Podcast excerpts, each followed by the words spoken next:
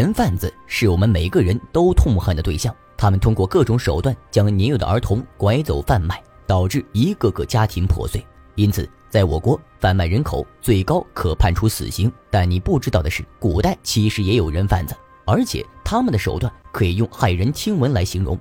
因此，历朝历代对其的惩罚也非常残酷。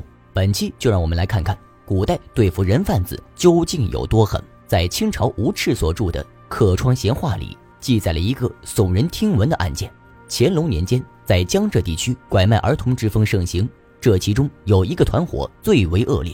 他是由浙江乌城县一个名叫傅子文的人发起的。他伙同自己的妻子、儿子和五个老乡，干起了拐卖儿童的勾当。而他的所作所为可不仅仅是拐卖儿童这么简单。每年的五月五日，他们都会驾船在沿岸寻找落单的小孩。一旦发现目标，他们便会拿出自己事先准备好的迷药。那迷药是用川乌、草乌等配制而成，其中生川乌能让人产生麻木感，草乌则具有麻醉作用。而书中记载的是傅子文南向跪拜，书符咒水以洒孩童浊体即迷。从这句话我们可以得知，傅子文一行似乎还有点迷信。他们明明用的是迷药，却要装作是符咒水起了作用。但不管是佛教还是道教，都没有这种损人利己的做法。那么答案便只有一个，那就是他们信的是邪教。那他们这个邪教有多邪乎呢？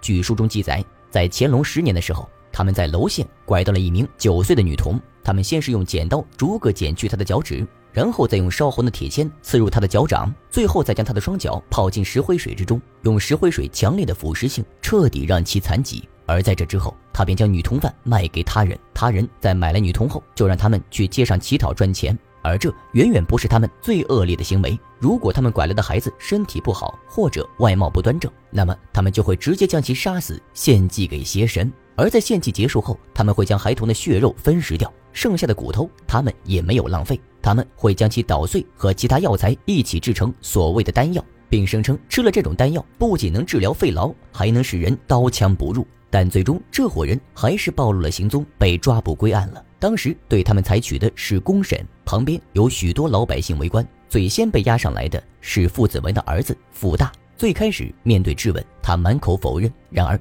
随着证据一一被展示出来，他终于招供了。然而就在此时，愤怒的群众突然冲了上来，围着傅大就是一群拳打脚踢。县令把惊堂木拍烂了，都没能制止这一切。最后，傅大就这样被群众活生生给打死了。而另一边，他的父亲傅子文竟然直接被吓死了。这样的结果让县令非常生气，他向民众怒骂道：“傅子文父子未经生受寸折，明正典刑，而身同蒙之怨气，惜哉！”意思是傅子文和他儿子没有受到千刀万剐。也没有被法律审判，为死去的孩童伸冤，实在是可惜。看到这儿，你可能会疑惑，为什么县令会感到可惜呢？那是因为在古代，拐卖人口的后果比砍头还可怕。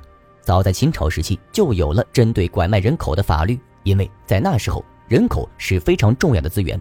像长城、阿房宫和秦始皇陵这种大工程，都是建立在大量人口的基础上。除此之外，秦朝又常年处于战争状态，因此对人口就更加重视了。所以，按照秦国法律，一旦发现拐卖人口，不管你是主犯、从犯，一律判处死刑。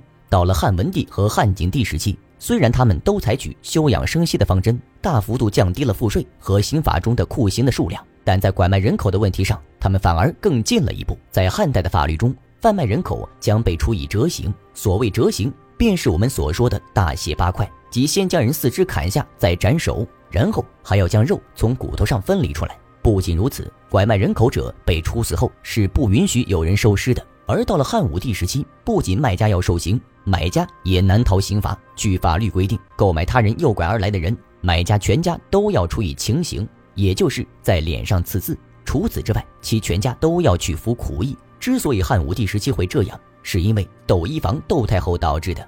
据《史记》记载，窦太后的亲弟弟窦广国年四五岁时家贫，为人所掠卖，其家不知其处。当时被拐卖的窦广国被倒卖了十几次，最后来到了河南宜阳一个地主家烧炭。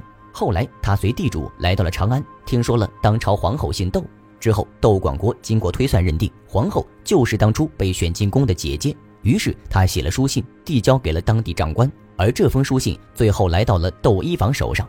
他读完信后，随即将窦广国召进了宫里辨认真假。然而这么多年过去了，他也认不出眼前的人是不是自己的亲弟弟。于是他向窦广国询问了当年他进宫时发生了什么。没想到窦广国真的还记得。他说，当初分别的时候，窦一房曾带着向驿站里的人求情，要他们给窦广国洗个澡、吃顿饱饭。窦一房一听就知道这是自己的亲弟弟，于是二人这才重逢。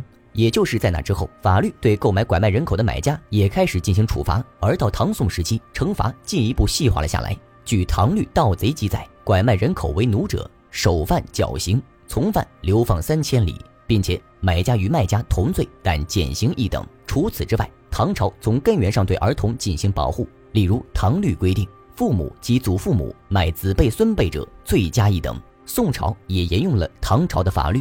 但在其基础上增加了对官员的惩罚。宋会要记载，官员若对治下拐卖人口不闻不问者，按渎职处理。到了明朝，由于朱元璋本人出身底层，因此他对拐卖人口更是深恶痛绝。